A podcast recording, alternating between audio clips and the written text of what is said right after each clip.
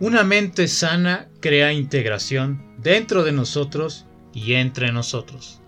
Palabras de Daniel Siegel, psiquiatra, terapeuta, escritor e investigador estadounidense.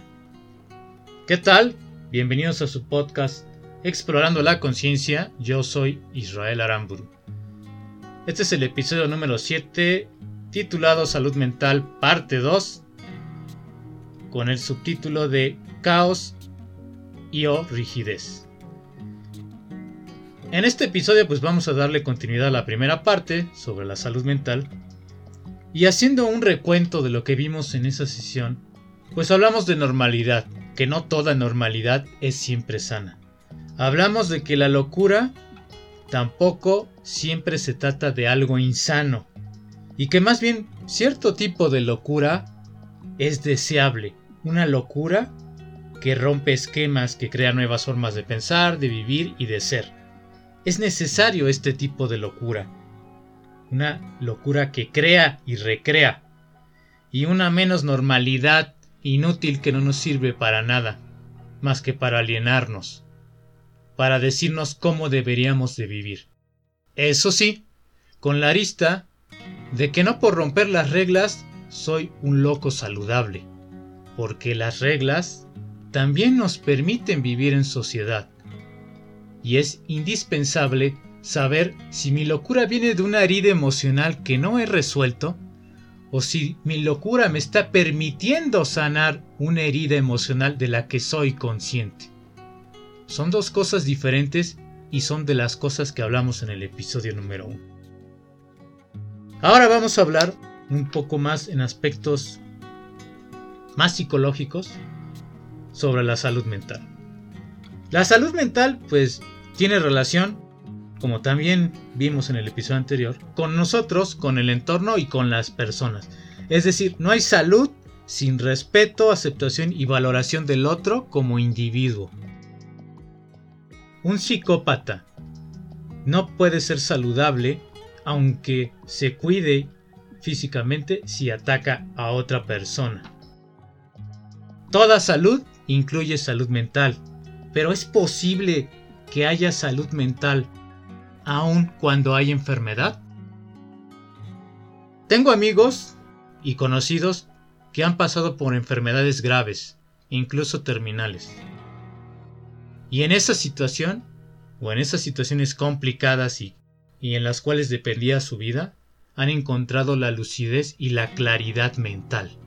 Yo diría la salud mental. Incluso también recuerdo que en el cine se ha narrado este tipo de, de situaciones entre la enfermedad y la claridad mental. Por ejemplo, la película La Fuente de Darren Aronofsky narra la historia de un científico obsesionado con encontrar la cura contra el cáncer. Y cosa curiosa, su esposa tiene cáncer y está muriendo. Sin embargo, la esposa en su valentía encuentra claridad y encuentra paz interior.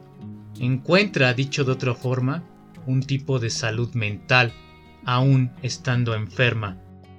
Entonces parecería ser que la enfermedad no es un factor que impida o que nos impida tener salud mental. Hoy sabemos por varios estudios en neurociencias que la microbiota, el intestino y el cerebro tienen una estrecha relación, están interconectados, lo que ocurre en un lugar dentro de nosotros afecta a otro lugar más arriba en nuestra cabeza, en nuestro cerebro. Emociones, comportamiento y estado de ánimo están estrechamente ligados. Imagínese simplemente un episodio de mucho estrés, de mucha ansiedad, de miedo. Usted puede sufrir insomnio, náuseas, dolor de estómago, gastritis. Todo esto se ve afectado por la manera en que pensamos. Sin embargo, a pesar de que la enfermedad no es el factor determinante en una buena salud mental, lo cierto es que es mejor no estar enfermo. Hay mayor probabilidad de sentirnos bien y de mantener un buen estado de ánimo estando saludables pero no es ninguna garantía. de nada. Bien, ahora hagamos otra reflexión desde otro lugar, que es el tema principal o la idea principal de este episodio. Caos y rigidez. Caos como aquello que está fuera del control, fuera de orden, aquello que no tiene ni pies ni cabeza, como decimos, donde los pensamientos, ideas y comportamientos van de aquí para allá, las emociones no tienen ningún sentido o parecería que nada tiene sentido. Y por el contrario, la rigidez es una estructura fuerte, inflexible, que no permite cambios y que quiere mantener el orden a toda costa. Flexibilidad versus estructura. Y para ilustrar esto, estas dos ideas de caos y rigidez, tomemos dos ejemplos. Dos ejemplos en la literatura psiquiátrica y en los manuales de, de los manuales de psicología. Ejemplos de patologías en un extremo y en otro. Por ejemplo, el trastorno obsesivo compulsivo, llamado TOC o abreviado como TOC. Este tipo de pensamientos, pensamientos y conductas compulsivas, rituales inflexibles que se repiten una y otra vez que quieren mantener el orden a toda costa. Y por otro lado, en, el, en el área caótica está el trastorno límite de la personalidad. Estados de ánimo extremos que pasamos de la tristeza más profunda a la euforia más descontrolada. No hay orden, no hay un lugar donde haya estabilidad, no hay estructura en ningún momento. Siempre es pasar de un pico a otro, estarse moviendo de un lugar a otro. La conciencia, las emociones están siempre en un extremo, siempre en movimiento. Son dos extremos patológicos de una situación caos o de rigidez. Pero no hay que tener algún trastorno de la personalidad para vivir esto. Esto es algo que nos pasa a todas las personas, todos somos susceptibles de vivir tanto en la rigidez como en el caos. Un ejemplo muy claro, imagínese usted al amor de su vida. Una chica o chico hace algo que a usted no le agrada. De hecho, le desagrada bastante, le causa enojo, incluso le puede causar ira u odio. Sin embargo, no dejas de amar a esa persona. El odio representa la rigidez el amor representa la dulzura y la flexibilidad, quizá lo más caótico. Y ahí tenemos dos extremos que están peleando, el caos y la rigidez. También esto se puede ilustrar con el placer y el dolor, estos dos opuestos que muchas veces queremos evitar. Unos intentan evitar lo placentero, reprimiendo sus impulsos, sus deseos, y otros intentan evitar el dolor a toda costa, Cualquier lugar donde pueda haber sufrimiento lo intentan evitar. Y no solamente podemos evitar el amor y el odio, el placer, el dolor, el caos o la rigidez, podemos negarla, podemos alienarla, podemos reprimirla. Pero le voy a ser honesto, la vida siempre nos presenta estos dos opuestos. No es posible vivir una vida siempre en el placer a costa de evitar siempre el dolor. Se puede intentar hacerlo, pero tarde o temprano va a haber momentos de dolor. Y tarde o temprano vamos a enfrentar tentaciones que nos inviten al placer. Plenitud o esta palabra que llamamos plenitud es precisamente aceptar esos dos polos. Plenitud no es siempre vivir en un estado placentero, esa es una idea falsa de plenitud. Plenitud es vivir intensamente tanto el dolor como el placer, tanto la rigidez como el caos, estar expuesto a los dos, estar expuesto al encuentro y a la separación. Y entonces ustedes me dirán, bueno, ¿y qué hacemos con la rigidez? ¿Y qué hacemos con el caos y esos opuestos? Pues la integración. Integrar las dos partes. La integración se refiere a reconocer que hay caos, que hay rigidez a diferenciarlos cada uno. En este momento todo está ordenado, en este momento todo es caótico, no hay orden en nada, todo sale mal, pero ambos son parte de mi conciencia, ambos son parte de mi vida. Es aceptarlos, no negarlos, no huirles. Y precisamente esta es la propuesta de salud mental que yo les quiero compartir en este episodio. Integrar el caos y la rigidez a nuestra vida, a nuestra conciencia, saberlas como parte de nosotros. No solo se trata de evitar infringir dolor a otros, sino de permitirnos sentir el gozo, permitirnos sentir placer, vivir el caos y evitar la rigidez y la inflexibilidad. ¿Qué sucede entonces con los individuos que sufrieron ciertos traumas? ¿Cómo se puede en ellos propiciar la salud mental? El trauma es una huella emocional profunda, es una experiencia que nos marca entre un antes y un después.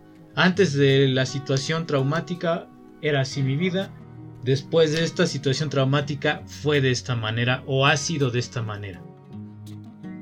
La mente en una persona que no ha integrado su trauma de rigidez o de caos a su vida conscientemente, no va a ser saludable.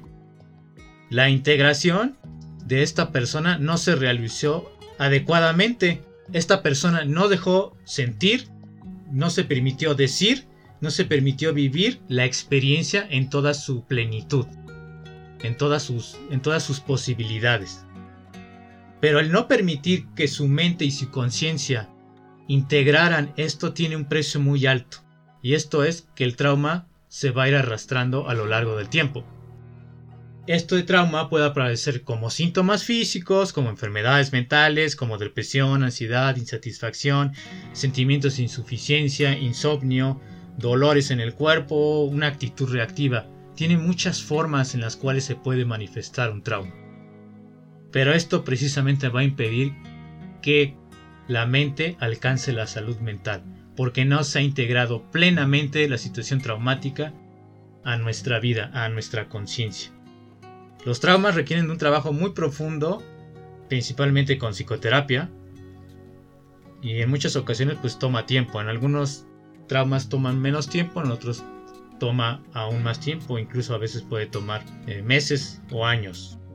Pero es indispensable tratar un trauma para la salud mental. Si hay una situación traumática que hemos vivido, que hemos dejado de lado, nos va a quedar ese residuo en el cuerpo o en la mente en alguna forma si no lo trabajamos de manera adecuada.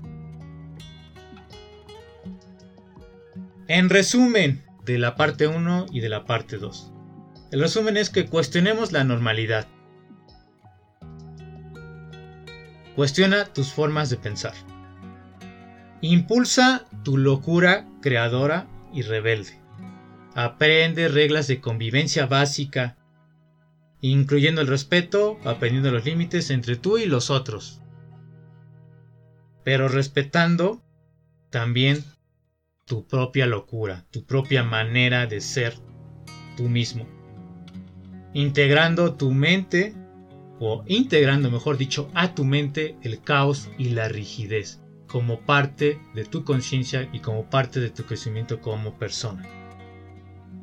Les dejo unas preguntas como parte de los Conscient Tips de este episodio.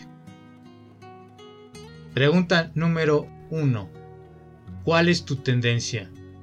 ¿Hacia el caos o hacia la rigidez? Te puedes detener a observar si eres rígido o eres caótico. Simplemente observa, permítete observar esa rigidez, cómo actúas, tus sensaciones, hazlas conscientes haz lo tuyo. No reacciones ante ellas, no quieres cambiarla. En este momento simplemente observa cómo actúas, qué dice tu mente, qué sientes, qué sensaciones hay. Descubre esas sensaciones, descubre esa tendencia al caos o la rigidez. Esa es la primera parte, hacerte consciente. El segundo consciente sería ¿Qué pasa cuando somos demasiado rígidos o por el contrario demasiado caóticos? ¿Qué pasa en estos ámbitos? Pregúntate. ¿Qué pasa cuando soy muy rígido o muy caótico en mis relaciones? En mis metas y en mis sueños. En mi vida cotidiana. En mi bienestar personal. En mi salud mental. Pregúntate, ¿qué tan rígido o qué tan caótico puedo ser en estos aspectos? Y finalmente, permítete, en el conscientip número 3, permítete actuar de una forma diferente, contraria a tu caos o a tu rigidez. Y déjate sentir cómo es vivir desde ese lugar que es diferente a la manera habitual en la que actúas. Al final pregúntate, ¿fue tan malo? ¿Le hice daño a alguien? ¿Cómo me sentí? ¿Realmente es lo que creo que debería ser? ¿O solo es una idea o un juicio que yo tengo o que hago a priori sobre las cosas. Gracias por escucharme en este episodio, parte 2 sobre la salud mental. Acompáñame, sígueme en redes, comparte este material, déjame un comentario, proponme temas y seguimos escuchándonos en su podcast Explorando la Conciencia. Saludos.